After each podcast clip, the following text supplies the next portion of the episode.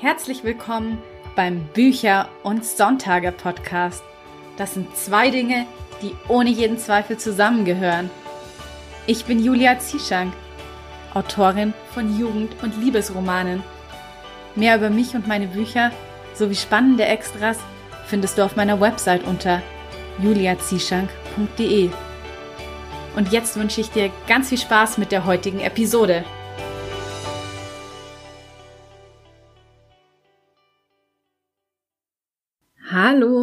Und schön, dass du wieder eingeschaltet hast zu einer neuen Episode von Bücher und Sonntage. Und heute widmen wir uns mal dem Thema Crowdfunding.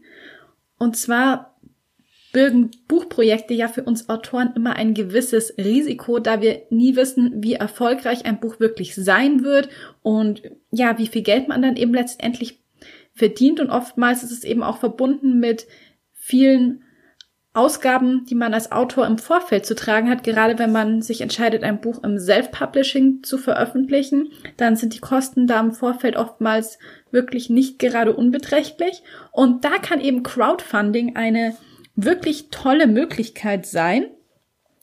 Und zwar ist ja Crowdfunding eine Finanzierung durch die Gruppe. Es ist ja ein bisschen wie eine Spende, aber nicht so wirklich, weil der Spender bekommt ja auch im Gegenzug eine Gegenleistung, ein kleines Dankeschön.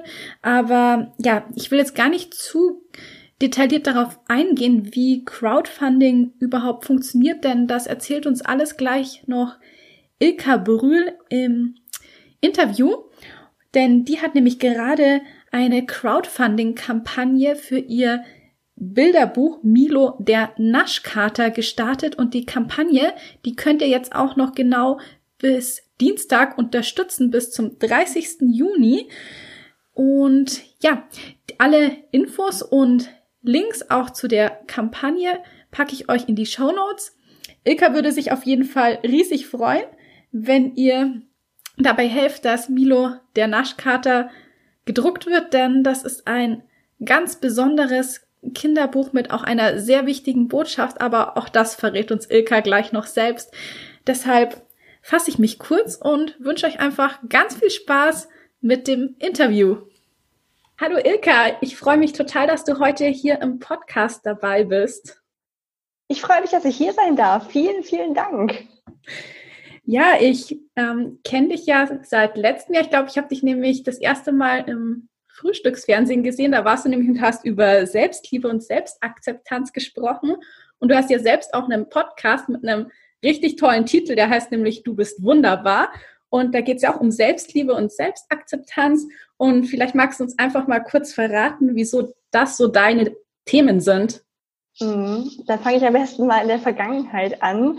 Ich wurde nämlich mit einer Gesichtsspalte geboren. Für diejenigen, denen der Begriff jetzt so gar nichts sagt, man spricht auch manchmal von einer Hasenscharte oder einer Lippenkieferspalte, einer Gaumenspalte. Es gibt so verschiedene Begriffe.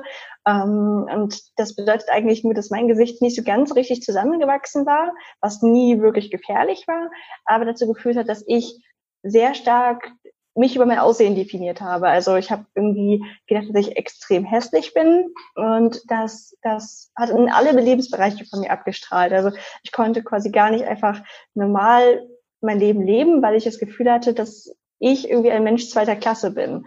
Und das habe ich mehr oder weniger ausgeprägt, bis ich 20 war, gedacht. Und dann durch ausgerechnet ein Fotoshooting entdeckt, dass auch ich meine schönen Seiten habe und dass es irgendwie gar keine richtige Art zu sein gibt. Und das wurde dann immer mehr, es kamen immer mehr Fotoshootings dazu.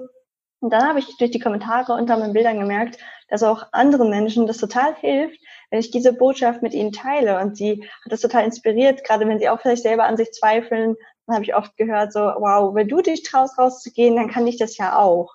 Und das ist irgendwie so wie so eine kleine Bewegung geworden, die mich total freut. Und da habe ich gesagt, okay, dann mache ich da auch einen Podcast zu, um den Leuten zu zeigen, was ich schaffe, schafft ihr auf jeden Fall auch.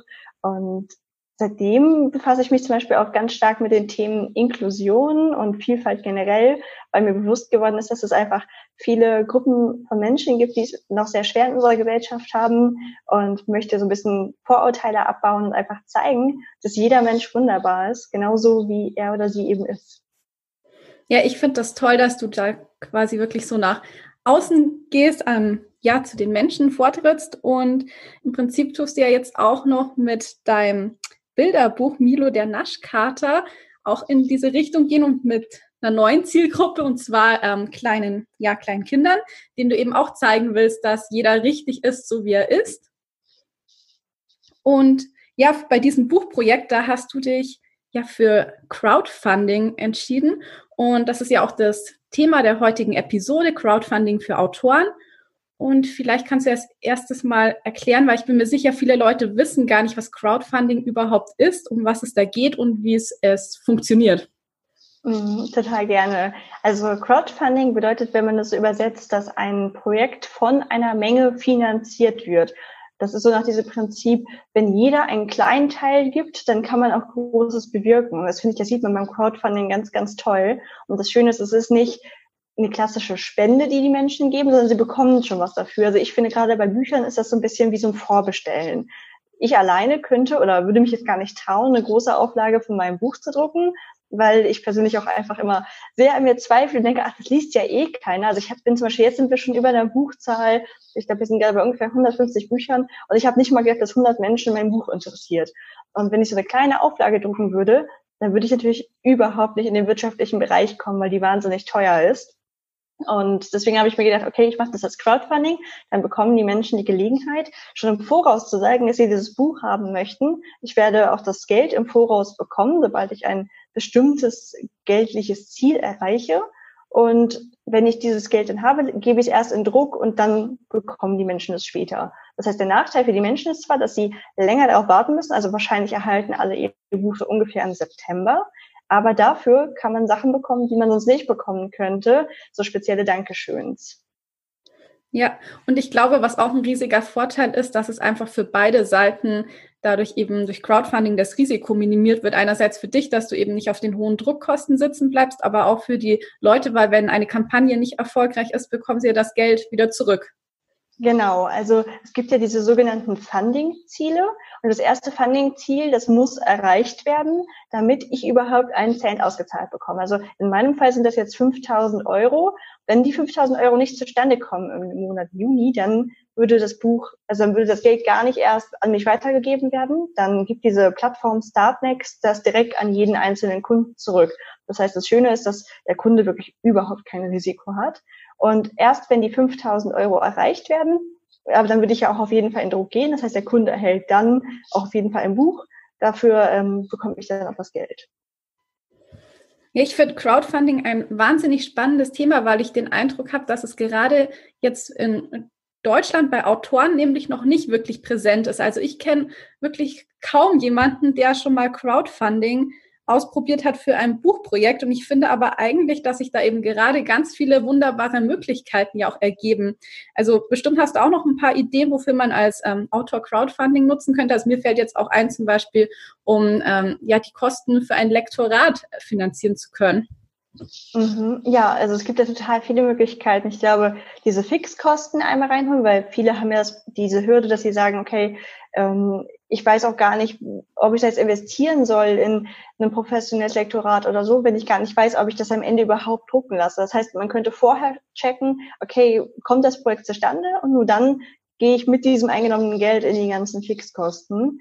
Oder man könnte zum Beispiel auch seine Werbemaßnahmen so finanzieren, weil es ist ja nicht nur so, dass man die Druckkosten hat, da ist ja noch viel mehr. Und dann, gerade wenn man sowas groß machen will, dann schaltet man vielleicht auch mal eine Anzeige. Das kann man ja alles damit kalkulieren, dass man das vorher dann schon ähm, ja, bekannt machen kann. Und man könnte auch zum Beispiel bestimmte Kampagnenziele, also wenn man jetzt sagt, ich möchte ein, eine, eine Lesetour durch Deutschland machen. Ich kann mir aber nicht die Hotels leisten, weil die werden ja nicht von einem Verlag bezahlt. Ich bin ja selbstständig. Dann ähm, könnte man ja vielleicht auch sagen, hey, ich möchte eine Lesetour finanzieren. Das Buch lasse ich so oder so drucken, aber ihr könnt mir helfen, eine Lesetour zu machen oder so.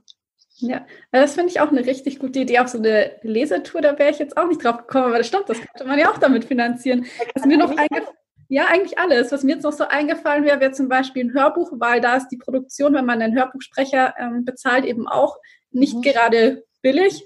Mhm. Und ähm, so ein Hörbuch ist ja doch auch etwas, was sich viele Autoren mit Sicherheit wünschen. Das stimmt. Und das Tolle ist, man hat immer direkt so ein, man sagt so ein Proof of Concept dabei. Also das ist für mich auch fast der größte Vorteil. Das Geld hätte ich vielleicht noch irgendwie, wenn ich quasi bei Familien Kredite aufnehme und so zusammenbekommen. Aber dann hätte ich ja nie gewusst, ob das überhaupt bei den Leuten ankommt. Vielleicht hätte ich ein Buch, was völlig am Markt vorbei ist, entwickelt. Und ich glaube, das ist auch so ein Problem, was Autoren wahrscheinlich immer haben. Man selbst liebt sein eigenes Projekt natürlich immer. Und es ist super schwer, da mit einer neutralen Brille drauf zu gucken und zu sagen, hat dieses Buch wirklich Potenzial oder ist das nicht einfach nur Durchschnitt?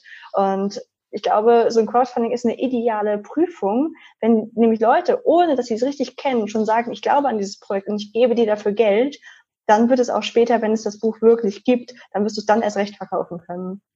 Ja, das sehe ich genauso.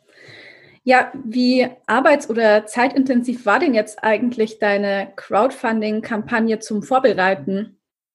Mm, ich tue mich da so ein bisschen schwer mit einer konkreten Zeitangabe, aber es war auf jeden Fall intensiver, als ich dachte. Aber ich glaube, weil ich einfach ein Mensch bin, der nicht loslassen kann. Also ich denke permanent darüber weiter nach. Es waren gar nicht so viele reine Arbeitsstunden, aber es hat, weil, weil ich so gedanklich drin war, quasi total verhindert, dass ich parallel in was anderem arbeite. Das war eher so der Punkt. Also ich habe im, mal überlegen, welchen Monat, im April habe ich noch an dem Buch gearbeitet und im Mai hatte ich dann gesagt, dass ich das Crowdfunding starte und parallel weiter an meinem Buch für den Verlag schreibe. Und das hat zum Beispiel überhaupt nicht funktioniert. Ich habe eigentlich wirklich den kompletten Mai nur dieses Crowdfunding vorbereitet. Ich habe gar nichts parallel gemacht, also ein, zwei Kundenaufträge, aber im Prinzip habe ich wirklich vier Vollzeitwochen dieses Crowdfunding vorbereitet. Ich glaube an sich, dass das schneller gehen würde, aber ich saß so lange immer davor und habe immer wieder überlegt, hm, was poste ich denn so dazu, weil das Wichtige beim Crowdfunding ist ja auch, dass du während es läuft am besten permanent die Werbetrommel rührst, aber natürlich ohne immer nur zu sagen, kauft mein Buch, kauft mein Buch. Es muss ja sehr vielfältig sein, Einblicke zeigen und so. Und deswegen habe ich mir da super viele Gedanken voraus gemacht und es hat echt den ganzen Mai gedauert. Und selbst jetzt bin ich natürlich immer jeden Tag noch so ein, zwei Stunden dabei, beantworte Fragen dazu, überlege mir noch, was ich noch so machen könnte, schreibe mögliche Multiplikatoren an. Genau. Ja, weil du gerade jetzt eben schon das Marketing angesprochen hast. Glaubst du auch, dass Crowdfunding erfolgreich sein kann, wenn man jetzt nicht so eine große Fanbase hat? Oder glaubst du, man braucht dafür schon eine gewisse Anzahl an Followern, damit man einfach seine, seine Ziele erreicht? Mm, also ich glaube, du brauchst nicht unbedingt viele eigene, wobei das definitiv hilfreich ist. Also mein Crowdfunding ist zum Beispiel ganz gut gestartet, weil das halt direkt viele Leute auf meinem Kanal gesehen haben.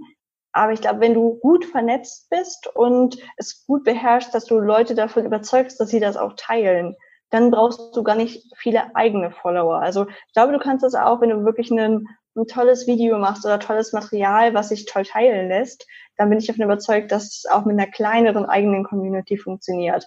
Aber da musst du halt noch mehr darauf setzen, vielleicht auch Pressekontakte anzuschreiben. Das habe ich ja auch gemacht, dass du ähm, ja größere Buchaccounts oder so anschreibst und fragst, ob sie das Lust haben zu teilen. Und das am besten natürlich alles im Voraus, damit die notfalls noch irgendwie, damit du dir noch ein Buch zuschicken kannst, was sie das wollen oder so. Ja, ich denke, Networking ist da sowieso immer ein sehr guter Tipp. Hast du noch ein paar weitere Tipps für eine erfolgreiche Kampagne? Mm, also ich würde sagen, wie immer beim Verkaufen, verkauf gar nicht unbedingt so das Produkt, sei nicht zu sachlich, sondern geh über die Gefühle. Also wer sich zum Beispiel mein Pitch-Video anguckt, also das, dieses Video, was auf dieser Plattform ist, der sieht, dass ich gar nicht so detailliert erzähle, wie dieses Buch jetzt aufgebaut ist oder so. Ich zeige auch nicht wahnsinnig viele Seiten. Ich probiere eigentlich eher die Emotionen in dem, in dem Hörer, in dem Zuschauer zu erwecken, dass man erstens etwas Gutes damit tut, wenn man dieses Buch kauft, weil man dann halt den, den Kindern hilft, dass sie sich weiterentwickeln können. Und ich probiere auch so ein bisschen an die, vielleicht das eigene Gefühl so anzustoßen, dass man sich manchmal anders fühlt. Also das tut, glaube ich, jeder Mensch. Also wenn man die Menschen bei ihren Emotionen packt, wenn ich halt so sage, kaufe das 32-seitige Bilderbuch für 14,90 Euro, das packt halt keinen. Wenn ich aber sage, und wenn du kannst helfen, dass Kinder sich und andere so akzeptieren, wie sie sind, das klingt halt gleich ganz anders. Und deswegen probiere ich das immer in den Vordergrund zu stellen, wenn ich Marketing generell betreibe. Ja, ich denke, das ist eh so der Marketing-Tipp Nummer eins, dass Marketing einfach über Gefühle funktioniert. Also man kauft ja immer eigentlich etwas, weil es irgendein, weil man irgendein Gefühl damit verbindet, weil man glaubt, sich dadurch besser zu fühlen oder einen glücklicher macht. Richtig, genau.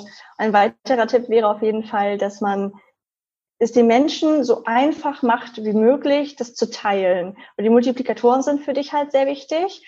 Und dann möchte niemand sich umständlich irgendwo durchklicken und irgendwie noch mühselig an einem Text feilen. Deswegen habe ich zum Beispiel fertige Grafiken erstellt, die man teilen kann. Ähm, da kommen auch noch ein paar mehr. Oder dass ich auch, wenn ich die Presse angeschrieben habe, habe ich direkt mögliche Texte mitgeschrieben, die sie, wenn sie wollten, genauso verwenden könnten, um über das Buch zu berichten. Dass jemand, der wirklich gar keine Zeit hat, einfach nur eine vorgefertigte Grafik, einen vorgefertigten Text benutzt und für ihn ist es toll, weil er hat einen Post und für mich ist es toll, weil mein Buch wurde beworben. Also mach es den Menschen so einfach, wie es geht, denn ähm, muss ich aber fragen, was haben die davon, das zu teilen? Und deswegen probiere ich auch immer mit zum Beispiel Gewinnspielen zu arbeiten, weil in der Regel teilt niemand das, weil, weil er nicht so toll findet. Also manche machen das natürlich, und da bin ich auch super dankbar für, aber viele, gerade Fremde, und am Ende muss ich natürlich darauf setzen, auch viele Fremde anzuziehen, die teilen es halt, weil sie was gewinnen können. Ja, und ich glaube, ein Anreiz ist auf jeden Fall auch noch, dass man ja auch so ein kleines Dankeschön bekommt, wenn man jetzt eben eine Kampagne unterstützt. Für was für Dankeschöns hast du dich denn da entschieden? Ich fand das wahnsinnig schwierig. Ich hatte am Anfang auch andere Dankeschöns, bis ich dann rausbekommen habe, dass es rechtswidrig ist, was ich da tue. Ähm, ich habe nämlich selbst schon einige Crowdfundings im Bilderbuch oder im Buchbereich unterstützt. Und da war es immer so, dass du zum Beispiel einen Early Bird Preis bekommen hast, du hast einen Mengenrabatt bekommen. Ist natürlich alles sehr, sehr reizvoll, ähm, ist halt aber einfach wegen des Buchpreisbindungsgesetzes leider total verboten. Und ähm, klar, es geht nach dem, nach dem Motto, wo kein Kläger, da kein Richter.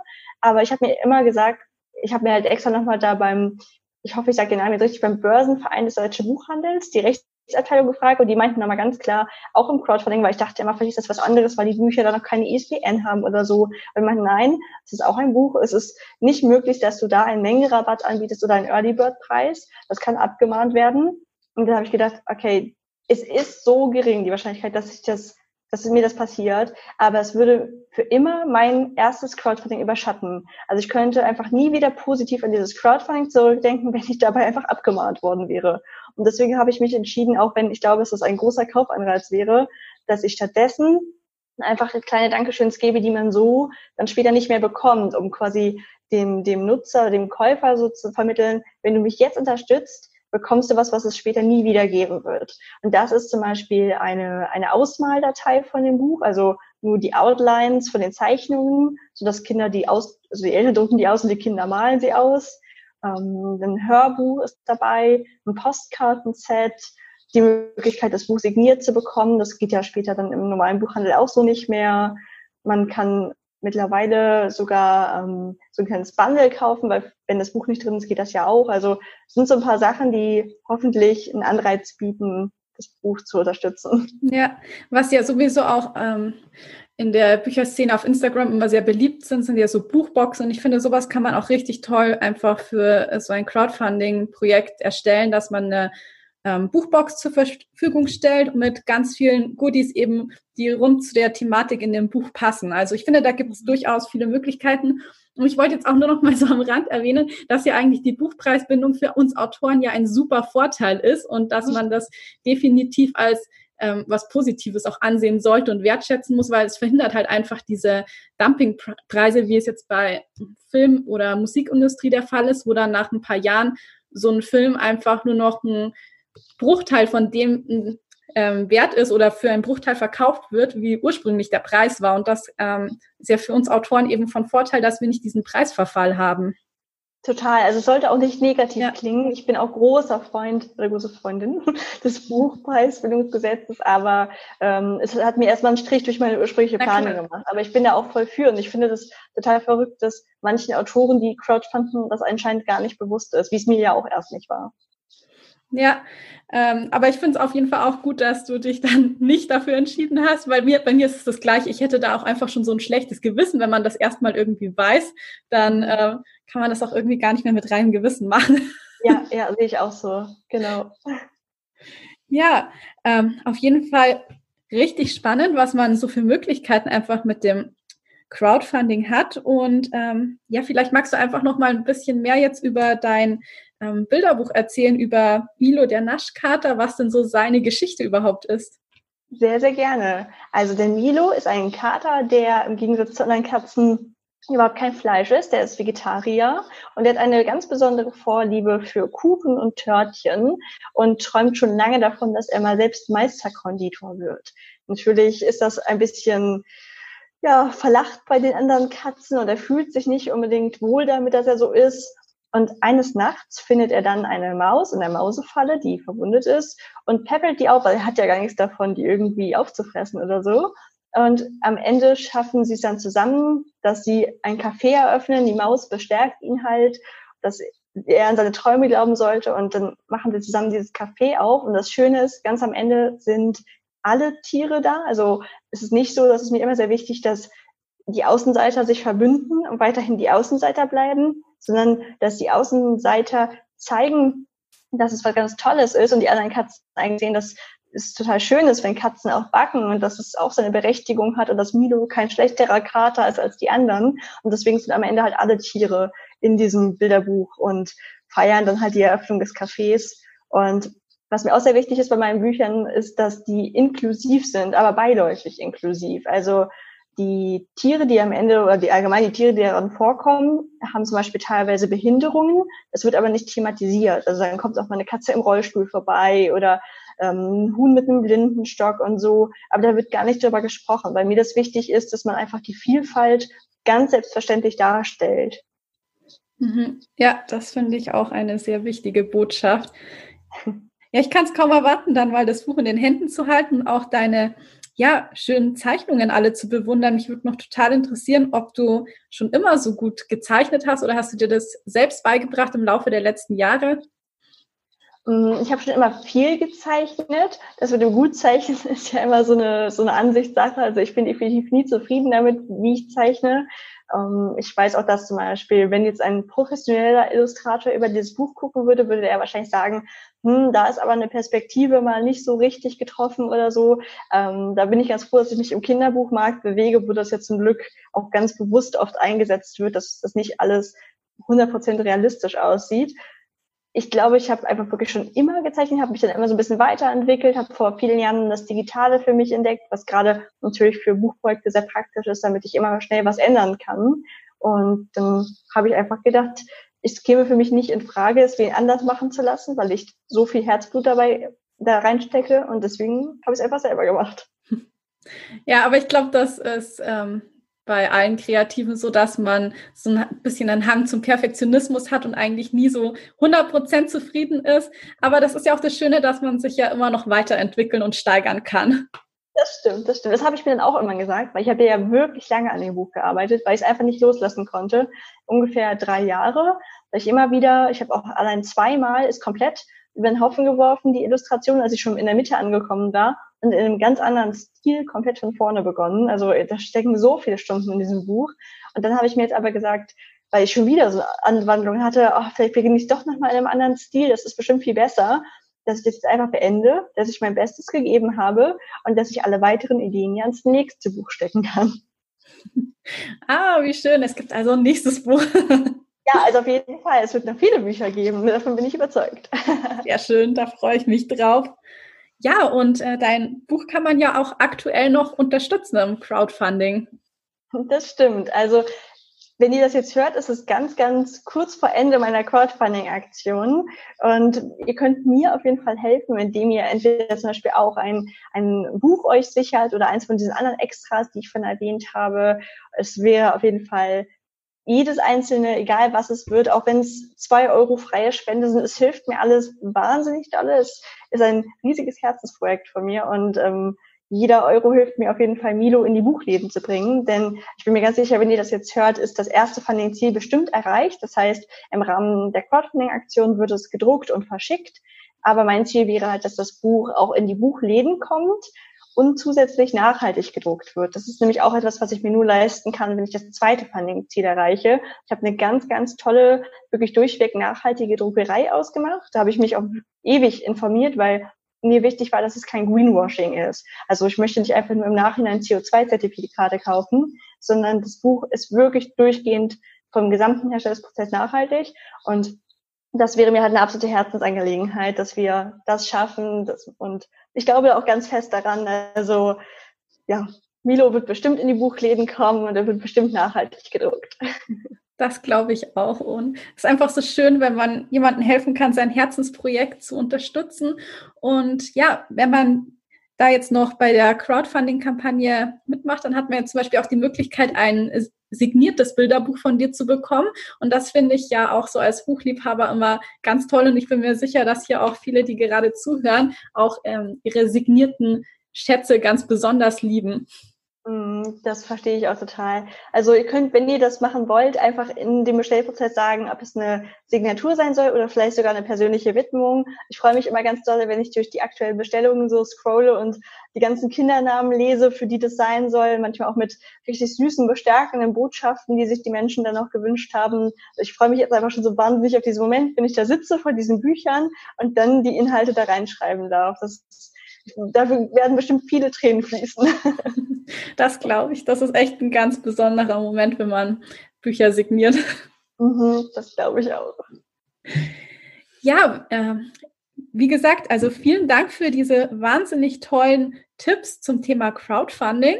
Also ich habe hier auch noch mal gerade richtig viel gelernt und wenn man jetzt gerne ja mehr über dich und was du alles so machst erfahren möchte, wo kann man dir denn überall folgen? Also am einfachsten ist es bestimmt, wenn man auf meine Website geht. Das ist www.uk-brühl mit ue äh, und dann .de. Und da ist eigentlich alles weitere verlinkt. Ich bin sehr aktiv auf Instagram, da antworte ich eigentlich auch ziemlich schnell auf die Nachrichten oder natürlich einfach auf der Crowdfunding-Seite. Das ist www.startnext.com slash mido-der-naschkater. Sehr gut. Ich packe das wie immer alles in die Show Notes. Und dann noch meine Abschlussfrage, die ich jedem Gast stelle. Ilka, wie sieht denn für dich ein perfekter Sonntag aus? Ein perfekter Sonntag sieht für mich so aus, dass ich wirklich, wirklich lange schlafe. Also wirklich so ohne Zeitdruck einfach ausschlafen. Das kann dann auch mal 12 Uhr werden.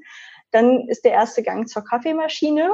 Den ersten Kaffee nehme ich dann mit ins Bett und bleib dann noch ein bisschen liegen, trinke so an dem Kaffee um eins wird dann vielleicht mal gefrühstückt und ungefähr um 14 Uhr, wenn das ausgiebige Frühstück vorbei ist, dann gehe ich mit einer Zeitschrift oder einem Buch aufs Sofa. In der Regel eine Zeitschrift, weil ich weiß nicht warum, aber so eine, ich lese halt gerne die Flow. Und die Flow mit einem Kaffee am Sonntag auf dem Sofa, das ist für mich wirklich sonntags Feeling. Ich habe das schon voll oft gehabt, da musste ich immer lachen, dass ich an einem Samstag dieses Ritual schon durchgeführt habe. Und dann habe ich aus Versehen in der Insta-Story quasi so direkt geschrieben, ach, wieder so ein herrlicher Sonntag. Und dann haben mich alle korrigiert und es ist doch Samstag, Ilke. Aber sobald ich das mache, ist für mich einfach Sonntag. Das ist sehr schön, das klingt super toll. Ja, gut, dann würde ich mal sagen, sind wir, glaube ich, am Ende angelangt. Und ich bedanke mich nochmal sehr bei dir für das schöne Gespräch. Liebe Julia, ich danke dir ganz dolle. Erstens, dass ich hier das Crowdfunding ein bisschen erzählen durfte, aber auch, dass ich Mido näher bringen durfte. Ich freue mich schon, wenn wir es andersrum machen und bin auch ganz gespannt, was bei dir dann sich noch so entwickelt. Ja, da bin ich auch schon gespannt. Mach's gut. Ja, tschüss. Ich finde, das war eine sehr informative Folge und ja, ich werde mir Crowdfunding auf jeden Fall nochmal intensiver für meine eigenen Projekte ansehen. Und ja, ich hoffe einfach, du hast heute auch noch richtig viel gelernt und vielleicht probierst du ja auch mal Crowdfunding aus, denn im Prinzip gibt's ja für dich auch kein Risiko dabei, du hast nichts zu verlieren, du kannst eigentlich nur gewinnen. Und damit sind wir heute auch schon wieder am Ende der Episode angelangt. Ja, wie immer würde ich mich sehr freuen, wenn du meinen Podcast weiterempfiehlst und ihn teilst mit Freunden, Bekannten, anderen Autoren, einfach mit Leuten, von denen du glaubst, sie könnten auch von dem Podcast hier profitieren. Und ja, lass mir auch sehr gerne eine Bewertung auf iTunes da und ich freue mich natürlich auch immer, wenn du mir auf Spotify und iTunes folgst. Und damit bleibt mir nur noch zu sagen, ich hoffe, du schaltest wieder ein, wenn es Zeit ist für Bücher und Sonntage. Bis zum nächsten Mal.